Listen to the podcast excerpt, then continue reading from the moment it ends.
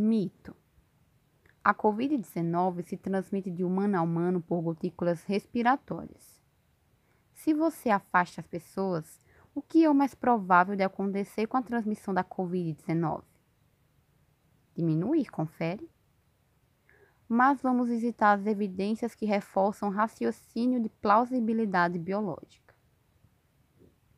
Aqui tem também o bate-papo promovido pelo Ciência USP com a amiga intensivista doutora Ana Podolansky Zuck, da Columbia University em Nova York, nos contando sobre como foi estar na linha de frente da Covid-19 quando a cidade de Nova York estava em transmissão acelerada da Covid-19 e o efeito do confinamento que foi decretado na cidade.